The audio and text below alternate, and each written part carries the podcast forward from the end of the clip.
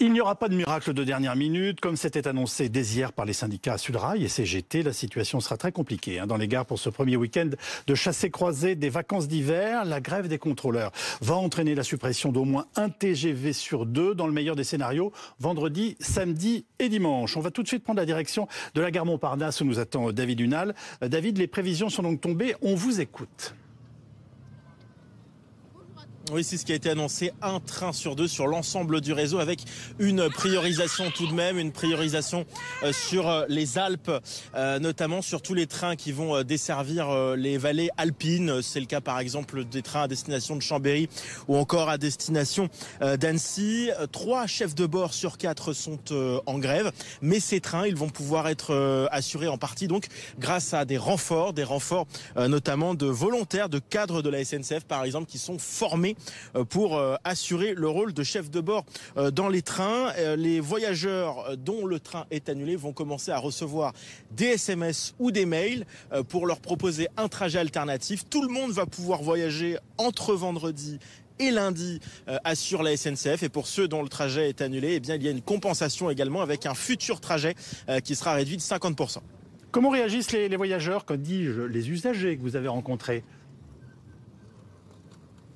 Alors, euh, réaction euh, contrastée, réaction marquée. Il faut savoir que le point presse de la SNCF euh, cet après-midi, il avait commencé par les excuses de la SNCF auprès des voyageurs. Ici, les excuses, on n'en a pas vraiment, si vous voulez, beaucoup eu effet, en tout cas pour les voyageurs qu'on a rencontrés, pas beaucoup touchés par ces excuses. les voyageurs sont, pour certains, assez inquiets. Ils ont dû changer de, de train. Certains sont venus dès ce soir pour prendre un train alors qu'ils avaient prévu de se déplacer ce week-end. Écoutez-les, nous les avons interrogés tout à l'heure. J'ai rien contre les grèves hein, au départ, mais pendant les vacances scolaires, c'est toujours un peu pénible. Alors il y en a d'autres qui ont sûrement réservé des locations de ski, de choses comme ça, ça va être terrible pour eux. Bah, le désastre à la française quoi. Euh, euh, je peux même pas bifurquer. Euh, si vous essayez de si vous essayez de bifurquer par exemple par par Genève ou Lausanne, vous regardez sur leur vous regardez tout est tout est complet tout est complet. Et bon, c'est un phénomène quand même, je dirais, qui est, qui chaque fois c'est les vacances scolaires depuis trois ou six mois, on assiste à ça. Toujours les vacances, ça c'est sûr. En plus, c'est toujours les week-ends de, de chevauchement quoi. Alors s'ils faisaient grève dans la semaine, on dirait oui, ça gêne les travailleurs. Alors voilà, après j'en sais. Il n'y a, a pas de bonne solution sans doute. Alors la direction parle de revendications euh, légitimes sur euh, l'exercice du métier, sur les conditions de travail, euh, mais elle assure qu'elle ne comprend pas cette grève des agents de la SNCF. David Hunal en direct de la gare Montparnasse avec Marion Delpierre et Colline Chambol. Avec nous pour analyser et commenter la, situation qui vous attend, euh, Céline Verzelletti qui est secrétaire confédérale de la CGT, Olga Givernet, députée euh, macroniste du département de l'Ain, par ailleurs porte-parole du groupe Renaissance à l'Assemblée nationale, Patricia Perren qui est économiste, spécialiste du transport ferroviaire, Jean-François Amadieu, sociologue, spécialiste lui des mouvements sociaux, Bernard Salanès, président de l'Institut de sondage Elab et Anne Sora Dubois, journaliste politique de BFM TV. Alors, Céline Verzelletti, euh, c'était à ce point crucial pour la CGT d'appeler à la grève ce week-end, je veux dire pendant les vacances. Alors, ça a été dit, c'est vrai que rarement une grève, notamment des transports euh, publics et, communs, est populaire, ça on le sait, parce qu'en effet, ça perturbe et euh, ça perturbe et ça peut empêcher beaucoup de personnes d'aller et venir et donc d'utiliser les transports. Alors après, il y a les vacances c'est gênant, mais c'est vrai qu'en effet, euh, hors vacances, c'est gênant aussi parce qu'il y a même beaucoup de travailleurs et de travailleuses qui utilisent les transports en commun et notamment le train. Maintenant, comme on le dit, ça fait des mois et des mois qu'il y a ces revendications, des revendications qui sont portées par les salariés concernés et donc aussi par les organisations syndicales, qu'on n'arrive absolument pas à négocier avec l'employeur qui refuse de donner satisfaction à ces revendications. Et au bout du bout, euh, parce que c'est pas arrivé comme ça quand même, cette, euh, ce préavis de grève. C'est le seul moyen de vous faire entendre, très sincèrement. Eh bien, si, à la SNCF, il y avait, euh, j'allais dire, voilà, une, un, enfin, un courant social absolument épouvantable, ça se saurait. Je vous dis pas que votre métier n'est pas difficile, mais enfin voilà, c'est le seul moyen de vous faire entendre. Eh bien oui, malheureusement, comme nous le disons souvent, pour obtenir notamment des revalorisations salariales, mais pas que, pour obtenir du recrutement, des emplois supplémentaires, pour obtenir de meilleures conditions de travail, eh bien, la meilleure façon euh, de les obtenir, quel que soit le secteur professionnel, c'est le rapport de force et notamment par la grève et les manifestations. Et on l'a vu, tout, toutes les améliorations euh, de nos conditions de travail et de vie ont été obtenues euh, par, euh, par, par les grèves notamment. Alors, je pense qu'il faut aussi se retourner vers les employeurs leur demander pourquoi, pourquoi il faut systématiquement opposer un rapport de force pour obtenir gain de cause par rapport aux revendications des salariés. Bernard Sananès, vous avez interrogé les Français afin de savoir s'ils soutiennent le mouvement. Le résultat est sans appel. Oui, effectivement, les, Français n'approuvent pas ce, mouvement pour euh, une personne sur, euh, sur deux. C'est un chiffre très important. Hein. C'est un des chiffres de désapprobation les plus forts, le plus fort depuis que nous posons cette question euh, pour Elab, depuis plus de plus de sept ans. D'ailleurs, nous posons toujours la même question. C'est important. Donc, on a des points de des points de comparaison raison. Euh, ce mouvement, il naît, aujourd'hui, on verra dans les prochains jours, mais il n'est pas, il ne dispose pas de ce soutien de, de, l'opinion.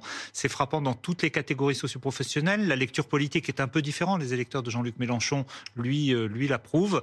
Euh, tous les autres électorats, ils sont, ils sont opposés. Et puis la deuxième question, quand on a posé, demandé aux Français qui était responsable, là on voit bien, comme toujours, les Français renvoient d'abord les deux parties dos à dos. Hein. Quatre personnes sur dix que nous avons interrogées disent que bah, c'est à la fois la faute de la direction des syndicats, c'est toujours une part d'échec du dialogue social. Mais ensuite, il pointe du doigt plutôt euh, les syndicats pour plus d'une personne sur trois. Un sur cinq seulement juge la direction responsable. Céline Verzelletti, quand, quand on se souvient du soutien que vous apportez les Français lors de la réforme des retraites, par exemple, vous ne vous dites pas quand même que vous êtes à côté de la plaque en entendant le résultat de nos, nos sondages euh, Comment vous dire euh, Lorsqu'on emploie le moyen de, comme je disais, que nous avons, et on le sait, la grève, c'est un droit fondamental qui est protégé par la Constitution. Lorsqu'on exerce ce droit, c'est pour obtenir satisfaction par rapport à des revendications qui sont, et je le dis, qui sont débattues, discutées par les salariés. C'est aussi euh, la démocratie qui existe dans l'entreprise. Euh, vous savez, dans l'entreprise, c'est pas un monde merveilleux où euh, finalement le salarié est au même niveau que l'employeur. Il y a un lien de subordination. Il y a des garanties collectives, heureusement, et un droit du travail qui permet quand même aux salariés de pouvoir obtenir et travailler dans de bonnes conditions.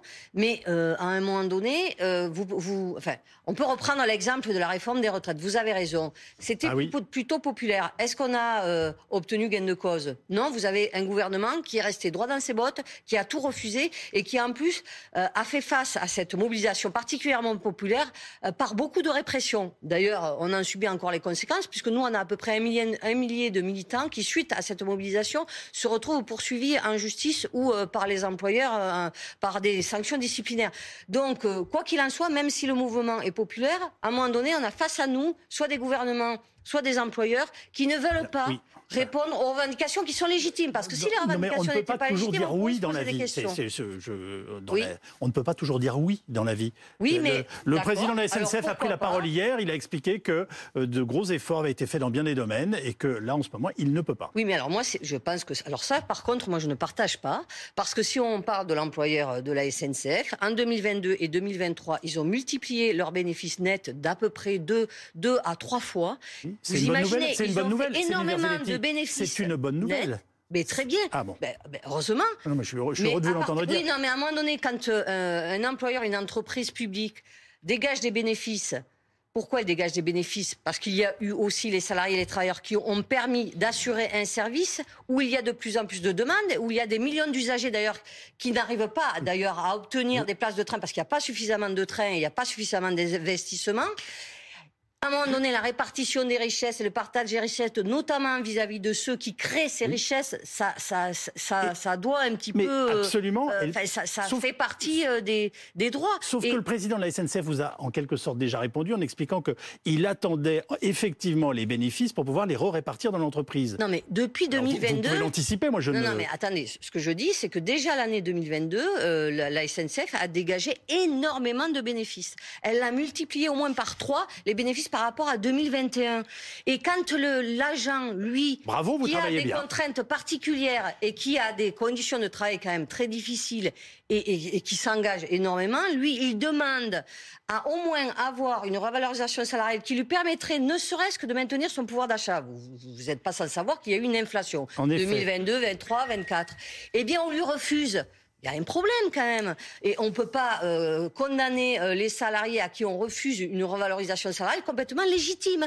Parce qu'on en a marre de travailler et d'avoir des salaires qui, baissent finalement, puisqu'il y a cette inflation qui reste importante. Est-ce que ça n'est pas légitime, euh, Olga Givernet, de vouloir répartir les bénéfices? Alors, je pense que c'est intéressant de regarder les bénéfices d'une entreprise toujours, et puis de s'assurer en fait que euh, par rapport à, l'effort et, au travail qui a été donné par euh, les employés, eh bien, il puisse y avoir une, juste rétribution. Et mmh. d'ailleurs, d'après les informations que j'ai pu avoir, c'est qu'elle ça s'est déjà passé. Il y a une revalorisation euh, des, employés depuis depuis trois ans. Moi, j'ai entendu entre 17 et 21 donc j'ai cru comprendre que c'était plus que que l'inflation. Il y a eu en moyenne 500 euros par mois. Arrêtez-moi si je me trompe. Hein. J'ai essayé de, m'informer quand même pour que, comme les Français qui euh, se positionnent justement en faveur ou pas de ce mouvement de grève, en fait, ils le font pas simplement sur les, euh, les problèmes que ça leur apporte, ils le font aussi sur des revendications légitimes. Les Français aiment bien regarder si c'est si c'est valable ou si ça n'est pas valable. Et c'est vrai que quand on voit euh, en, plus les primes, on, m'informe que ça fait des salaires qui montent jusqu'à 3000 euros par mois en moyenne également. Voilà, moi je pose simplement les chiffres que j'ai pu j'ai pu obtenir. Et je comprends que les Français euh, regardent également à cela et voient si dans les questions des négociations, qui, euh, qui doivent toujours se passer, hein, la, discussion pour moi ne doit jamais s'arrêter entre euh, l'employeur et les employés. Est-ce que ça vaut le coup d'aller jusqu'à la grève ou est-ce que ça aurait pu se poursuivre sur quelques jours et éviter qu'en fait qu'on bloque les Français au moment, au moment des vacances? Voilà, c'est la question que qu'on peut effectivement se, se poser. les, concertations doivent toujours perdurer, c'est le dialogue euh, c'est le dialogue social. C'est vrai que la grève, on la voit, et les manifestations, on les voit un peu comme le, recours ultime euh, que l'on doit, qu'on doit faire. Est-ce que euh, de le dégainer aussi rapidement quand il y a eu déjà des, avancées et qu'il y a une volonté de pouvoir continuer de, discuter de la part de la direction? Bon, bah, c'est vrai que les, Français peuvent se poser la question. Comment vous qualifiez la situation, Patricia Perren? Dans ce rapport de force C'est une situation qui est compliquée pour, euh, pour le groupe SNCF parce qu'ils ont des trains qui sont pleins, on l'a vu, et tout d'un coup, il y, a, cet arrêt des trains qui est très peu populaire euh, donc auprès de l'opinion. Et, et c'est euh, il n'y a, pas de, a, pas de bonne, a pas de bonne solution, parce que je suis d'accord avec vous, ce que vous avez dit, c'est qu'il y a eu des chiffres d'affaires ces dernières années à la SNCF, mais moi la question c'est où va le chiffre d'affaires? Parce que ça ne va pas engraisser des fonds de pension américains ou quoi que ce soit.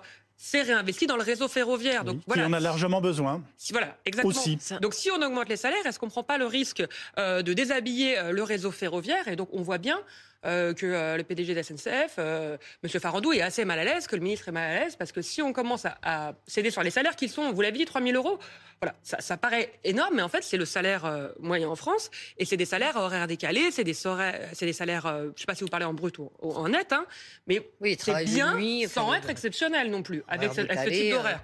Voilà. Donc, est-ce qu'on augmente un peu les salaires pour cette catégorie précise? Est-ce que ça ne va pas avoir un effet d'entraînement? Et du coup, pour l'instant, ça marche bien. Il y a beaucoup de gens dans les trains. Si à l'avenir, il y a moins de monde, ben, voilà, avec des salaires élevés, ça veut dire on arrête de faire du bénéfice à SNCF Voyageurs, et c'est-à-dire il n'y a plus d'argent pour réseau. Bon, euh, oui, ce sont des choix, en fait, euh, délicats, et on, les comprend, bien entendu. Euh, Jean-François Madieu, le contraste avec le, soutien populaire au, mouvement de colère des agriculteurs est saisissant en ce moment? Oui, évidemment, mais de toute façon, rappelons que les Français apprécient toujours les mobilisations, quelles qu'elles soient. Les agriculteurs, beaucoup, mais aussi des policiers, des gardiens de prison, etc. Bah là, celle-là, beaucoup moins, visiblement. Oui, hein. tout à fait. Bernard pour... nous dit qu'il a rarement vu ça. Les grèves de cheminots sont toujours les moins populaires de toutes, euh, quasiment toutes catégories confondues. Il y a peut-être que les pilotes de ligne qui font pas beaucoup mieux, mais bon, euh, en général, évidemment, c'est toujours très impopulaire. Euh, et vous noterez que c'est pas uniquement parce que les usagers, et c'est pas parce que les usagers sont gênés. non, non, parce que ça va bien au-delà, évidemment. Mais ça a toujours été comme ça. C'est l'image plus généralement de, de, la de, de la profession. C'est l'idée que ça va gêner. Oui. Bah, c'est un peu ça. Euh, oui, c'est un peu. Je pense que c'est lié à ça, en effet. Et puis euh, l'idée que ça va gêner beaucoup de monde. Bon, alors effectivement, ça a toujours été comme ça à la SNCF. Hein. Bon, c'est pas, c'est pas, une explication. Vous confirmez? Oui, effectivement. D'abord, bon, il y a la gêne occasionnée, donc effectivement, il y a la réaction première du, client passager qui fait que ces mouvements, Jean-François a raison de le rappeler, ne sont pas les plus populaires, au contraire. Premier point. Deuxième point, ce mouvement-là, en tout cas, à la différence euh, quand les cheminots sont entrés en, grève, en mobilisation pour les retraites. Oui. Ce mouvement-là apparaît peut-être comme un mouvement catégoriel. Il n'a pas, par exemple, la dimension, j'allais dire, plus sociétale, plus large qu'ont pu avoir les agriculteurs, les policiers, les, les hospitaliers. La troisième raison, c'est que c'est vrai que quand on fait d'autres enquêtes, pas celles qu'on a publiées ce soir, et qu'on demande aux Français l'image des cheminots, d'abord ils ont une bonne image des cheminots, des, agents SNCF, mais ils considèrent quand même qu'ils ne sont pas les plus mal payés. Je ne veux pas dire qu'ils sont bien payés, mais qu'ils ne sont pas les plus mal payés. Donc dans un contexte de crise du pouvoir d'achat, que je m'en fais. De, crise du pouvoir Ils sont très sympas et, bah, voilà.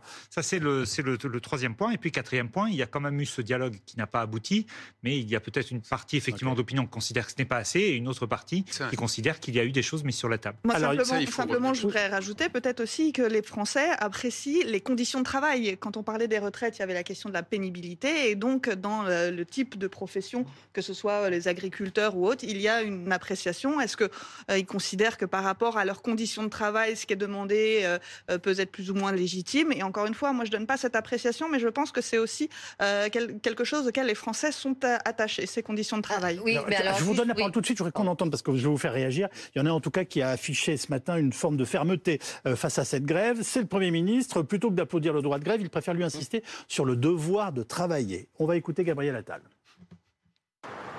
Moi, je vais vous dire, je pense que les Français sont euh, très attachés à notre Constitution et au droit de grève, et constitutionnel. Ils savent que la grève, c'est un droit. Mais je crois qu'ils savent aussi que travailler, c'est un devoir. Et notamment quand euh, on doit permettre à des Français qui travaillent euh, toute l'année, qui pour quelques jours ont probablement envie de pouvoir retrouver leur famille, leurs proches, de pouvoir le faire. Voilà. Moi, j'appelle à la plus grande responsabilité, encore une fois, pour les Français. Bon, c'est pas le même temps qu'avec les agriculteurs, hein, on l'a compris. Non, voilà, c'est pas du tout le même temps qu'avec les agriculteurs. Euh, au-delà du lexique quand même assez droitier, parce que travail, euh, devoir, tout ça, ça renvoie des clins d'œil à une partie de l'électorat, une partie aussi du monde politique, et c'est tout à fait souhaité par Gabriel Attal. Et évidemment, c'est pas sans raison qu'il a utilisé ces mots-là. Gabriel Attal s'est fait un pas dit famille et patrie. Hein. Voilà, on, est resté, à travail pour l'instant. Depuis qu'il est arrivé à, à Matignon, il, il s'est fait le il a voulu, en tout mmh. cas en termes de communication, se faire l'avocat des classes moyennes. Et donc c'est assez logique qu'il se mette tout de suite du côté des usagers, aussi parce que euh, et ça, Madame Verzelletti, les grèves le montrent très souvent. Ce sont surtout les pauvres qui sont touchés par ce type de grève, parce que ah les, bah, les, TGV pour le ski. Les plus riches, soyons, réalistes. il n'y a pas que des gens qui vont au ski. En fait. Alors, il y a les TGV sont plus impactés. Ce sont les vacances scolaires. non, mais ça reste les TGV. Mais c'est juste, voilà, les, plus riches vont peuvent trouver des solutions. c'est pour les Alpes. des solutions pour que les pauvres aillent dans les Alpes skier, mais bon. Non, mais on va pas faire des grèves pour les pauvres et pour les riches. Non, non, mais d'accord. que les gens qui ont des moyens moindres n'ont pas ce genre de facilité. Ils peuvent pas prendre un hôtel en avance. Ils peuvent pas changer de réservation ils peuvent pas. Euh, vous voyez, ils ont moins de facilité en tout cas que les gens qui ont plus de moyens. Mais il n'y a pas que des gens qui partent au ski encore. Alors là, mais surtout les TGV. Il faut savoir que les TER sont beaucoup moins impactés, les heures ne sont pas impactés. Oui, puis il y a les salariés qui vont travailler. Il y a par exemple les salariés qui vont travailler dans les stations de ski, vous voyez, qui ne sont pas des milliardaires non plus. Ils sont déjà. Il ne faut quand même pas se voir la face sur la personne, le type de personne dans cette transition. Si, si, ça. Non, non, non, c'est pas des familles. Non, mais vous savez qu'il y a beaucoup de pauvres qui ne peuvent pas partir en vacances et qui partent en vacances. Les gens qui ont plus de moyens peuvent contourner ce type d'initiative. Ce qui est mathématique, c'est que les. Vous voulez pas d'entendre, mais c'est logique, c'est train de nous expliquer Sera du bois. Hein. Moi, je vous dis qu'il y a un certain nombre de Français et Françaises qui ne peuvent pas partir en vacances parce qu'ils n'ont pas les moyens. Et lorsqu'ils partent en vacances, c'est certainement pas en train parce que même s'il y a eu euh, des progrès, c'est quand même extrêmement cher le train. Je suis désolée de vous le dire, mais quand vous, pensez gagnez le, SMIC ou que vous avez moins que le SMIC, vous ne pouvez pas prendre le train. Ce n'est pas vrai. Enfin, franchement, euh, vous on savez. On peut pas faire des généralités. il y a des colonies de vacances. Il y a des tarifs réduits.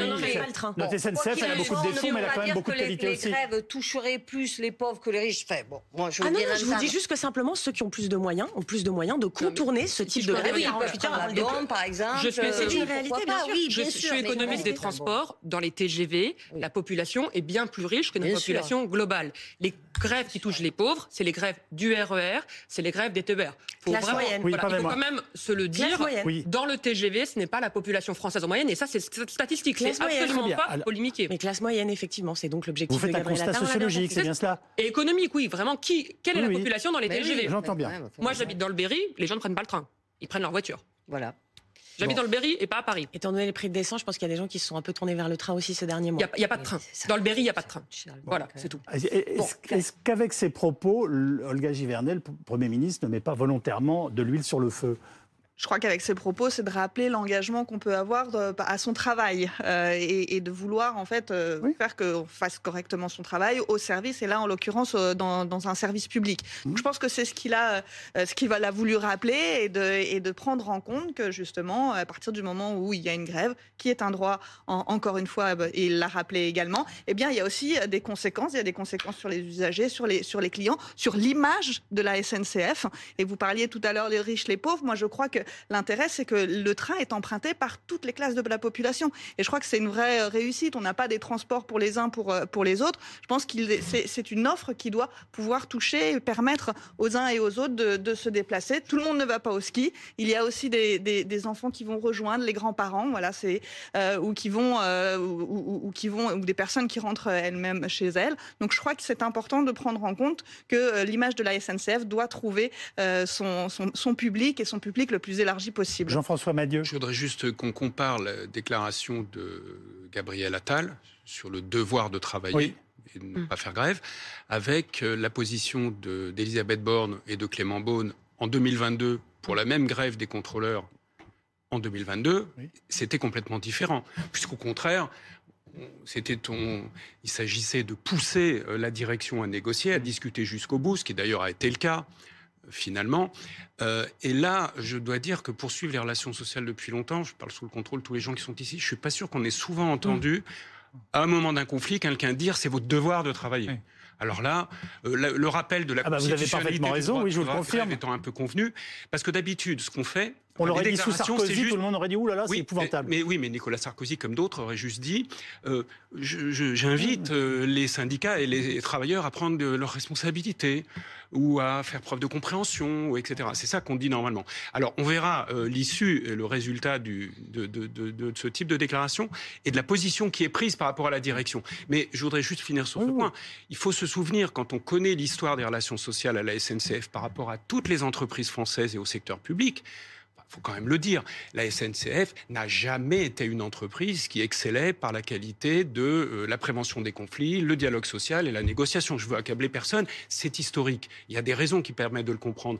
D'où des taux de conflit plus importants, d'où une gêne à usagers. Pourquoi On le sait très bien, parce que quand on a fait la loi sur le, sur le service minimum de qu'on appelle comme ça, oui. la loi de 2007, euh, j'ai préparé cette loi avec d'autres on, savait que, comment faire et améliorer les choses, puisque la RATP l'avait fait depuis 1996 avec succès, et qu'on savait qu'on pouvait améliorer le service à l'usager, diminuer fortement les grèves. Et sauf que à la SNCF, il a toujours fallu les pousser parce qu'ils ne le faisaient pas. Comment Les pouvoirs publics ont dû insister. On a dû faire la loi de 2007. Il fallait pousser. Qui sont les, la direction? Non, il fallait pousser la direction. Ah, C'est-à-dire, il bah faut que l'État, il faut que les ministres, il faut qu'on pousse à ce qu'il y ait plus de dialogue social en amont, qu'on prenne qu'on le fasse mieux, plus longtemps, jusqu'au bout. Je rappelle que la période du préavis est faite pour discuter. Euh, depuis la loi Le Pors de 1982, il a été ajouté que la période de préavis, les, partis étaient tenus de négocier. Mais c'est très important. Jusqu'au bout, on peut arrêter une grève. Les gens ne sont, même s'ils se sont déclarés 48 heures avant, je rappelle qu'ils pourraient aller travailler.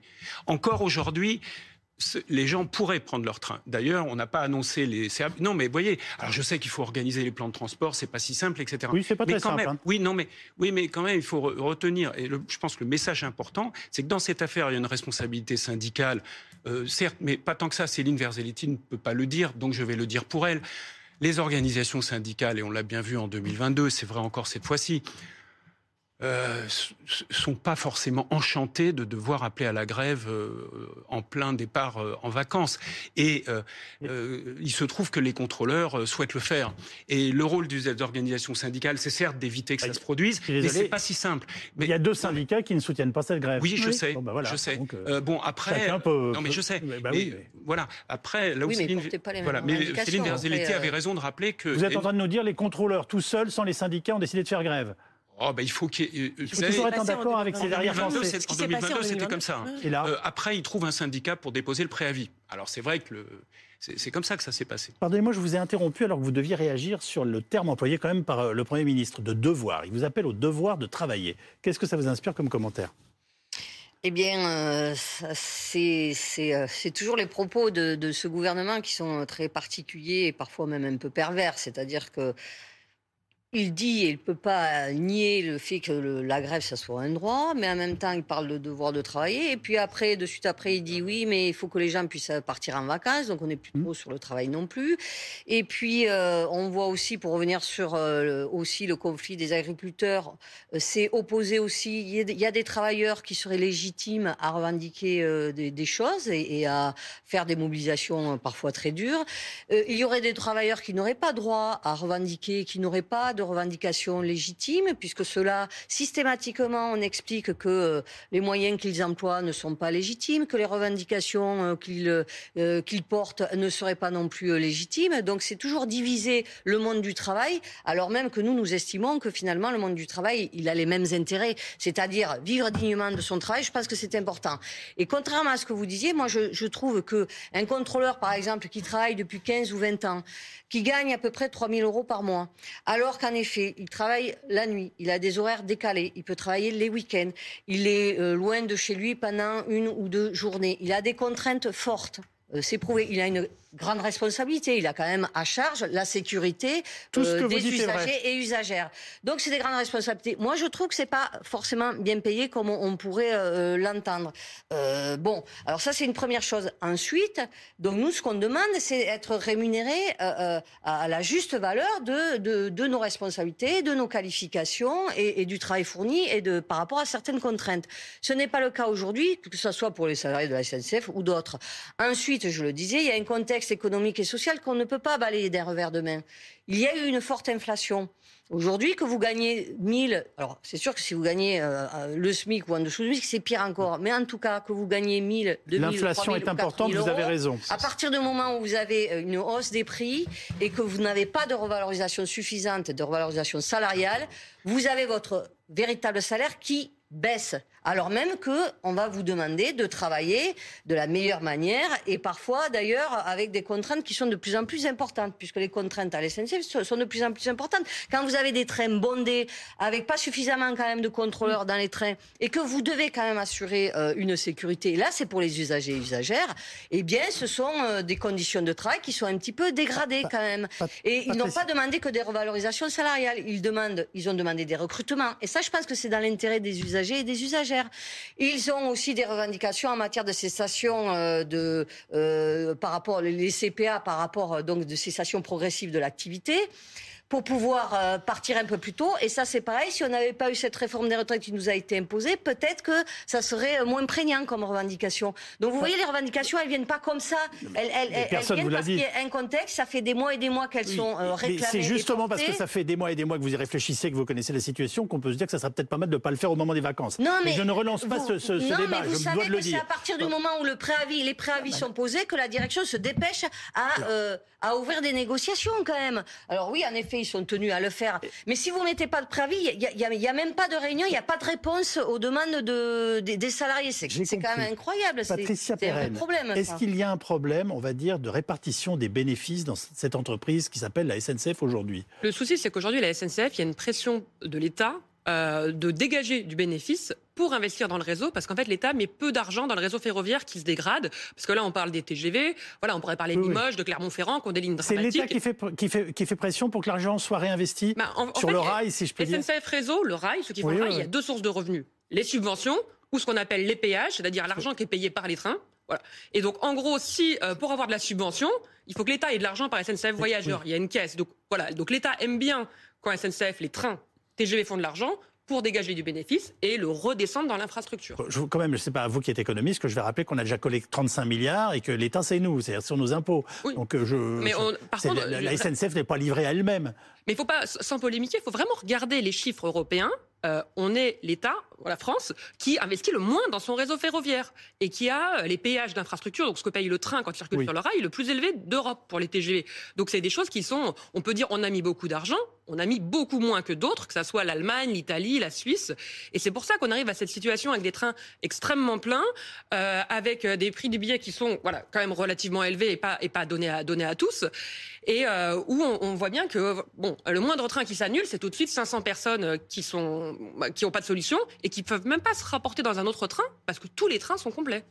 Est-ce que, vous, est-ce que vous comprenez, Elga Givernet, que, enfin, cette revendication, on va dire, légitime, alors même si on peut être choqué sur la période, hein, c'est finalement l'objet de notre débat depuis le début de l'émission, euh, pour un meilleur partage des bénéfices pour les salariés euh, de la SNCF et est-ce que vous pensez que c'est nécessaire? Bah, Qu'il y ait des discussions sociales, encore une fois, oui, toujours, tout le temps. Et en fait, il faudrait même jamais arrêter pour pouvoir euh, s'assurer que, euh, au fur et à mesure de l'évolution d'une entreprise, euh, en fonction de son activité Jean-François Maillot, il nous dit, moi je regarde ça depuis 30 ans, ça n'a jamais été fluide. Et après, la question de la SNCF, je, crois que c'est une entreprise qui est aussi un peu particulière. On, y est attaché, c'est, les Français y sont attachés. Encore une fois, ils prennent, ils prennent beaucoup le train. On, on compte en plus sur les trains pour pouvoir faire notre transition énergétique donc c'est vrai, c'est vrai qu'il y a cet attachement et en même temps cette dualité vis-à-vis d'un service qui parfois euh, peut faire défaut parce que les infrastructures ne sont pas là et, ça c'est quelque chose qu'il faut prendre en compte. On parlerait des, TER en, région, mais la question de l'infrastructure qui, en vieillissant, a besoin d'être entretenue et donc avoir euh, d'avoir de l'argent, ça c'est un point. Je pense que la France a tout intérêt à maintenir un, un très haut niveau sur ce sujet-là pour euh, maintenir ses objectifs de transition, mais aussi pour avoir un service qui soit adapté pour les Français.